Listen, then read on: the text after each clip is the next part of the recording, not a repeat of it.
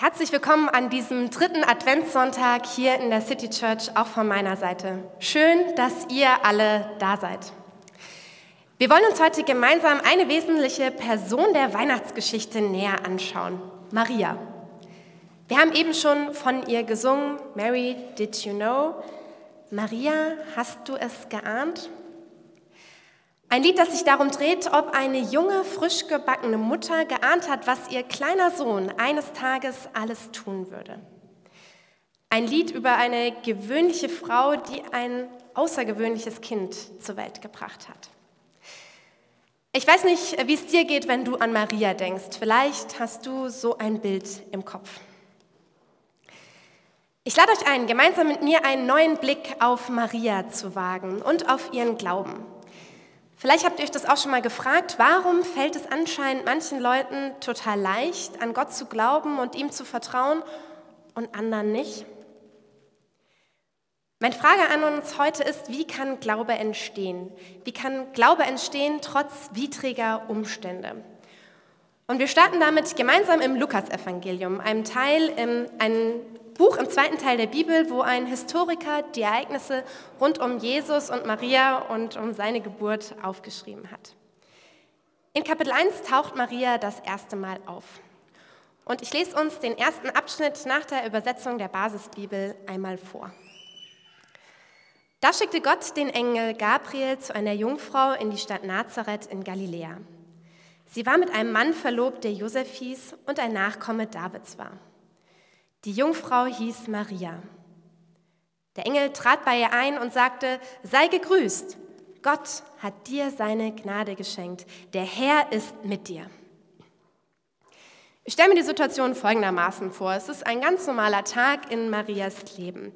Sie hilft vielleicht ihrer Mutter beim Essen machen oder kommt vom Markt, wo sie Besorgungen erledigt hat. Sie freut sich schon auf ihre Hochzeit mit Josef und ist so in Gedanken schon bei ihrem Leben als verheiratete Frau. Sie wohnt in Nazareth, eine ganz kleine Stadt mitten in der Provinz Galiläa. So ein Ort ohne jede Besonderheit, so ein bisschen wie das Neu-Ulm Israels. Und mitten in diesen Alltag dieser jungen Frau kommt da dieser Engel. Liest man die Geschichte weiter, so reagiert Maria wie vermutlich jeder von uns. Sie erschreckt sich. Sie hat den Schock ihres Lebens. Und Maria wundert sich, was möchte dieser Engel von mir? Und der Engel eröffnet ihr, Fürchte dich nicht, Maria, Gott schenkt dir seine Gnade. Du wirst schwanger werden und einen Sohn zur Welt bringen. Dem sollst du den Namen Jesus geben. Er ist zu Großem bestimmt und wird Sohn des Höchsten genannt werden. Gott der Herr wird ihm den Thron seines Vorfahren Davids geben. Er wird für immer als König herrschen über die Nachkommen Jakobs. Seine Herrschaft wird niemals aufhören. Ich gebe zu, ich höre diese Geschichte jetzt nicht zum ersten Mal. Als Teil der Weihnachtsgeschichte habe ich es immer so ein bisschen abgenickt, dass Maria eben Jesus Mutter ist. Aber versetzen wir uns mal gemeinsam in Marias Lage. Was wissen wir über sie? Im Text steht, dass sie mit Josef verlobt ist. Damals wurden Mädchen zwischen 14 und 17 Jahren verlobt, Sprich, Maria war ein Teenager. Mädchen in der damaligen Zeit hatten generell nicht so viel zu sagen. Sie wurden so ein bisschen vom Haus des Vaters in das Haus des Ehemannes verfrachtet. Sie war Jüdin und lebte mit ihrer Familie in Nazareth, in einer Zeit, wo die Römer die Vorherrschaft über Israel hatten. Eine Zeit der Unterdrückung, eine Zeit, wo ein fremdes Volk das Sagen in Israel hatte, und in dieser Zeit gibt es da dieses junge Mädchen und ihren ungebetenen Gast. Jetzt hat ihr der Engel ja quasi erklärt, was mit ihr passieren soll. Sie soll ein Kind bekommen. Aber nicht irgendein Kind, sondern Gottes Sohn. Da sagte Maria zu dem Engel, wie soll das möglich sein? Ich habe doch noch nie mit einem Mann geschlafen. Der Engel antwortete, der Heilige Geist wird auf dich kommen, die Kraft des Höchsten wird dieses Wunder in dir bewirken. Deshalb wird das Kind, das du erwartest, heilig sein und Sohn Gottes genannt werden. Sieh doch, auch Elisabeth, deine Verwandte, erwartet einen Sohn trotz ihres hohen Alters. Sie ist jetzt im sechsten Monat schwanger und dabei hieß es, sie kann keine Kinder bekommen. Für Gott ist nichts unmöglich. Da sagte Maria, ich diene dem Herrn, es soll an mir geschehen, was du gesagt hast. Da verließ sie der Engel. Eine unglaubliche Geschichte. Wer sie das erste Mal mit erwachsenen Ohren hört, für den ist sie vielleicht sogar unglaubwürdig. Und das kann ich richtig gut nachvollziehen. Wenn du nicht glauben kannst, dass ein Mädchen ohne Sex zu haben schwanger wird, dann ist das total okay. Vermutlich sollten wir unsere moderne medizinische Brille einen Moment beiseite legen beim Lesen dieser Geschichte. Ich würde behaupten, es geht hier nicht um die Frage, wie und wann Maria schwanger geworden ist und wie das alles ohne einen Mann vonstatten ging.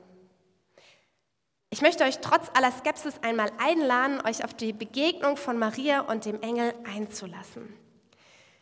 Dass wir einmal für einen kurzen Moment alle guten und berechtigten skeptischen Anfragen ruhen lassen und gemeinsam auf Maria schauen. Mir passiert es total oft, dass ich biblische Geschichten vom Ende her denke. Ich habe es in meinem Leben schon oft gehört, dass es mit Maria und diesem angekündigten Kind auf eine Art irgendwie gut ausgeht. Ihr wisst schon, Ochs und Esel, ein einsamer Stall, eine kalte Nacht und die Geburt eines kleinen Kindes mit vielen frühen Besuchern. Aber Maria hat es in dem Moment dieser Ankündigung nicht gewusst. Genau wie es in dem Lied heißt, Mary, did you know? Maria, hast du es geahnt, was da auf dich zukommen wird? Und wie reagiert sie auf diesen ungebetenen Gast? Das ist mein erster Punkt, der mich an Maria total fasziniert. Sie reagiert mit ungläubigem Staunen. Wie soll das gehen? Wie soll ich ein Kind bekommen, obwohl ich noch nicht mit einem Mann geschlafen habe? Und wer ist dann eigentlich der Vater? Hier seht ihr ein Bild von mir, als ich den zweiten positiven Schwangerschaftstest äh, gemacht habe und in der Hand halte. Ich dachte, ich halte diesen historischen Moment einmal fest. Und ungläubiges Staunen habe ich damals so vor etwas mehr als einem Jahr auch gefühlt. Ähm, gepaart mit vielen anderen Gefühlen wie Freude, Angst, Respekt, Glück. Und auch wenn es bei mir nichts mit einer Jungfrauengeburt zu tun hatte, die Geburt und die Ankündigung eines Kindes versetzen uns immer mit ungläubigem Staunen. Aber in dem Fall von Maria geht es über bloße Überraschung hinaus. Damit Maria schwanger werden kann, ohne Sex zu haben, ist ein Wunder vonnöten. Und Maria nimmt die Aussage und die Ankündigung des Engels nicht einfach so hin. Sie hat kein blindes Vertrauen in das, was der Engel gesagt hat und gleichzeitig blockiert sie seine Ankündigung aber auch nicht, sondern sie lässt sich auf das Gespräch ein und stellt eine kritische Rückfrage. Maria zweifelt an der Nachricht, die der Engel überbringt. Wie soll das möglich sein? Und nachdem Maria zweifelt, verbietet ihr Gottes Botschafter nicht den Mund, sondern er geht auf ihre Bedenken ein und er erklärt es ihr. Dabei zieht er Elisabeth, eine Verwandte von Maria, als Beispiel heran. Die Geschichte in der Bibel vor diesem Besuch von Maria und dem Engel handelt von Elisabeth und Zacharias. Beide sind sehr alt und sie leiden unter ihrer Kinderlosigkeit. Der Engel kündigt ihnen an, dass auch sie einen Sohn bekommen werden, der als so eine Art Ankündiger für Jesus unterwegs sein wird. Und diese Situation zieht der Engel als Argumentation heran. Elisabeth ist so alt, sie kann keine Kinder bekommen und trotzdem ist sie schwanger. Und er unterstreicht dieses Argument mit dem Glaubenssatz, für Gott ist nichts unmöglich. Diese Reaktion von Maria ermutigt mich persönlich total, Zweifel und kritische Rückfragen zuzulassen. Es wird von Maria nicht erwartet, dass sie das Ganze einfach blind abnickt und glaubt, sondern das heißt für mich, dass Zweifel und ehrlich zu werden mit dem, was mich an Gott und an Jesus herausfordert, das zuzulassen. Und das ist jetzt erst einmal äh, eine Theorie, aber ich finde, wir erleben das auch ganz praktisch hier in der Gemeinde. Wenn Leute erzählen, dass sie von der City Church fasziniert sind, weil Zweifel hier okay sind und willkommen sind. Als Reaktion auf die Erklärung von dem Engel folgt die schlichte Annahme von Maria. Und die ist in Vers 38 in dem Satz zusammengefasst, ich diene dem Herrn, es soll an mir geschehen, was du gesagt hast. Ich vermute, dass sich ihr Zweifel jetzt nicht plötzlich von der einen auf die andere Sekunde in Luft aufgelöst hat. Aber Maria hat sich auf die Botschaft des Engels eingelassen. Sie ist kein passives Objekt in dieser Geschichte, sondern sie stimmt der Schwangerschaft aktiv zu. Es macht überhaupt gar keinen Sinn, was mit ihr passieren soll, aber sie vertraut Gott trotzdem. Ich habe erst im Laufe der Predigtvorbereitung echte Bewunderung für Maria entwickelt. Für mich war das einfach irgendwie immer so selbstverständlich. Maria und Josef sind auf eine Art Jesus Eltern. Sie sind auf diesem Esel sehr lange durch Israel gewandert, um in einem Stall in einer kalten Nacht dieses Kind auf die Welt zu bringen. Ich bin, wie gesagt, dieses Jahr auch Mutter geworden und kann mir nur sehr schwer vorstellen, wie es sein muss, kurz vor Geburt, kurz vor ET, auf einem Esel durch halb Israel zu tigern, um dann nur mit meinem Mann als Geburtshelfer meinen Sohn auf die Welt zu bringen und dann noch das halbe Dorf als Wochenbettbesucher vor der Tür stehen zu haben. Aber eben noch viel mehr als dieser Geburtsbericht fasziniert mich die Begegnung von Maria und Gabriel. Wir haben Schwierigkeiten, uns vorzustellen, wie es sein muss, dass ein Engel eine junge Frau besucht. Aber diese Herausforderung hatte Maria auch. Auch sie hatte Probleme zu glauben, was der Engel ihr verkündigt hat. Ihre Herausforderungen mögen vielleicht andere gewesen sein als unsere, aber auch in der damaligen Zeit hat keiner damit gerechnet, eine leibhaftige Engelsbegegnung zu haben. Aber statt sich aus dieser Situation zu flüchten, ist Maria bereit, ihrer Bedenken zum Trotz, sich auf die Botschaft des Engels einzulassen. Und ich bin mir sicher, dass sie sich der Konsequenzen ihrer Zustimmung bewusst ist. Unehelich schwanger zu werden, das war in der damaligen Zeit absolut undenkbar. Wenn sie dann noch durch Nazareth gezogen wäre und gesagt hätte, ja, ja, aber das war gar nicht der Josef, das war auch kein anderer Mann, nein, das war der Heilige Geist, der auf mich herabgekommen ist, dann hätte sie vermutlich neben ähm, gesellschaftlicher Verachtung auch noch mit dem kompletten Ausschluss von der Gesellschaft rechnen müssen. Maria hat es gewagt. Sie ist einen Schritt im Vertrauen auf Gott gegangen. Sie hat sich trotz einer unsicheren Zukunft auf Gott eingelassen. Ich sehe mich noch wie heute, vor ziemlich genau sechs Jahren, von meiner WG in Tübingen, von oben nach unten in die Stadt zu tilgern und ich hatte mich seit einem Tag auf eine Beziehung eingelassen. Er wohnt circa 450 Kilometer weit weg und in unserem jugendlichen Übermut haben wir beschlossen, diese Beziehung zu wagen. Ein echter Vertrauensschritt, der mich damals extremst viel Überwindung gekostet hätte. Angst, verletzt zu werden. Angst davor, dass ich mich blamiere. Angst davor, dass ich gar nicht dazu in der Lage bin, eine partnerschaftliche Beziehung zu führen. Angst, was das jetzt eigentlich mit meiner so gut geplanten Zukunft macht.